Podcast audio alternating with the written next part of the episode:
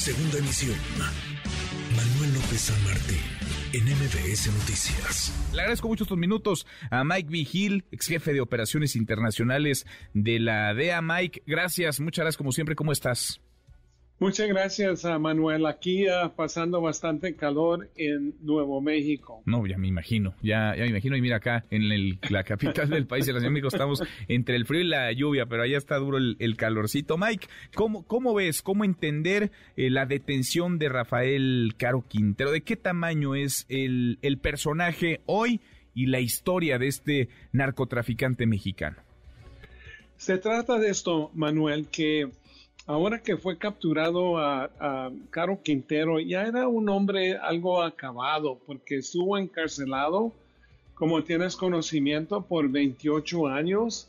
Salió libre en 2013 y lo dicen que estaba metido con el cartel de Sinaloa, pero no lo creo simplemente porque los chapitos no iban a permitir que él entrara y fuera una amenaza para ellos porque ellos están tratando de controlar el cartel.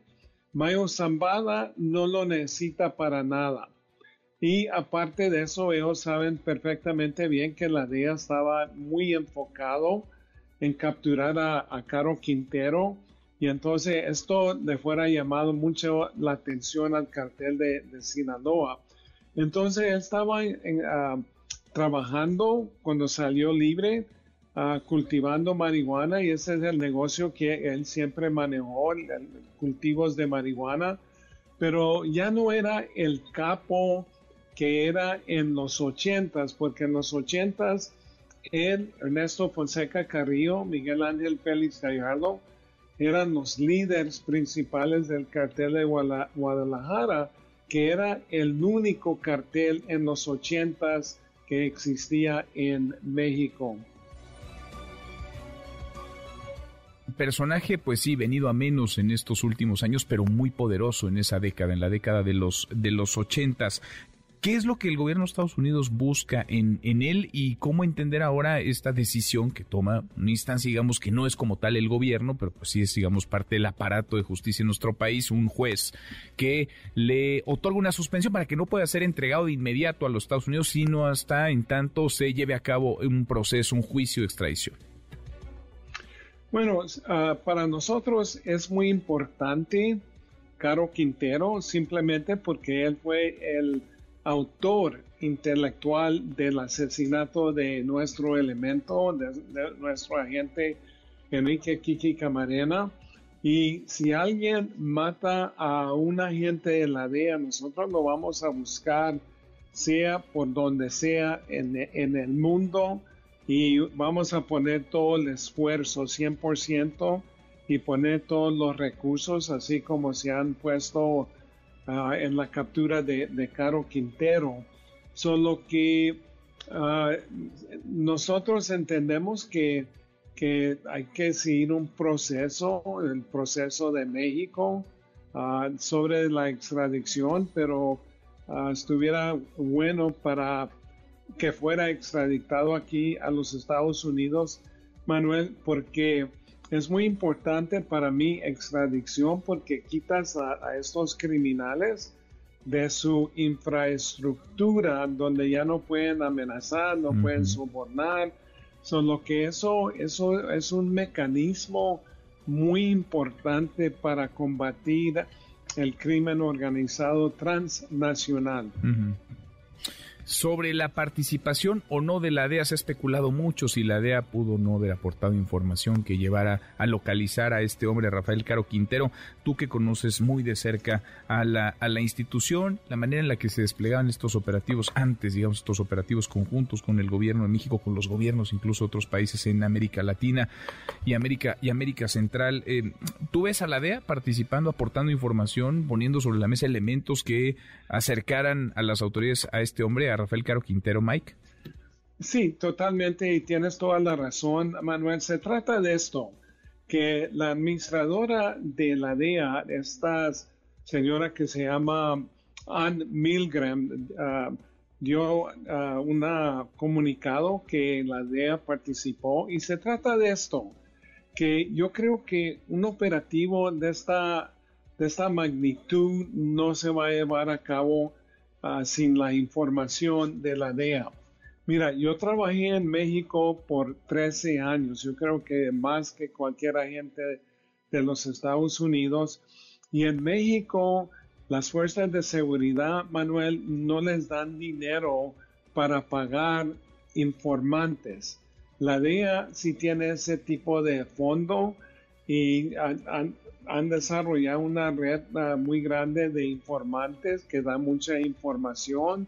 Aparte de eso, pues tienen la, la tecnología, así como hicieron con Chapo Guzmán, que pudieron ubicarlo así por las comunicaciones de su celular.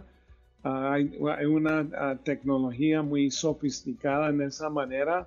Entonces, ah, ah, para mí se trata de esto, que yo creo que sí participaron, casi, bueno, estoy seguro, pero la cosa que eso, esa parte, pero el crédito, en mi opinión, uh, lo merece la Marina porque ellos fueron al campo ahí en Sinaloa para capturar a, a, Caro Quintero.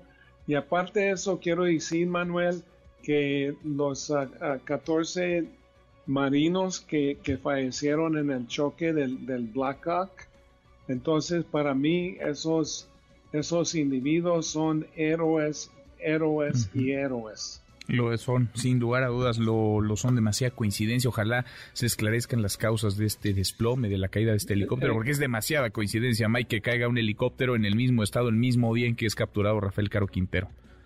Sí, es, es algo curioso, entonces uh, esperamos hasta que hagan el análisis, la investigación ahí eh, sobre del, del, de, la, de la caída de ese helicóptero. Y esos helicópteros lo que son Blackhawks son muy sofisticados. Ah, aquí se usan mucho en, los Estados Unidos, pero um, ah, le quiero dar el, pésamo a, los familiares de los marinos. Pésame, por supuesto, estos 14 elementos que perdieron la vida en el desplome de este helicóptero. Por último, Mike, estoy platicando con Mike Vigil, ex jefe de operaciones internacionales de la DEA. Este es el personaje, digamos, de mayor peso eh, detenido por el gobierno mexicano, lo que va del sexenio del presidente López Obrador. ¿Crees que se trate de un cambio en el, en el rumbo? No habíamos visto detenciones de capos, digamos, o no de estas dimensiones a lo largo de este gobierno. ¿Crees que es un cambio en la forma de enfrentar a la delincuencia, de incorporar ahora a la Marina nuevamente, que había sido muy efectiva en otros gobiernos para la detención de estos personajes de altísimo nivel, o estamos hablando de un caso aislado, el de Rafael Caro Quintero?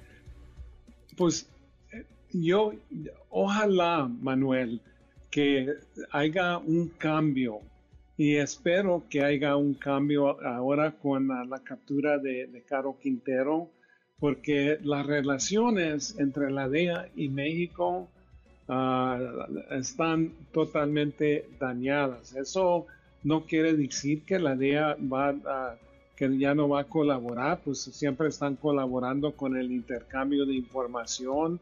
Solo que eso es lo que esperamos, Manuel, porque cuando estás combatiendo al crimen transnacional, si no hay colaboración, Ah, entre los países los únicos ganadores van a ser la mafia. Tal cual, tal cual, Mike. Es un gusto siempre escucharte. Gracias, muchas gracias por estos minutos. Ah, siempre la orden, Manuel, siempre la orden y te mando un abrazo. Otro de vuelta, otro para ti. Muchas gracias, Mike, y suerte con el calorón que estás padeciendo allá en, en, Nuevo México. Gracias, un, un abrazo. Noticias.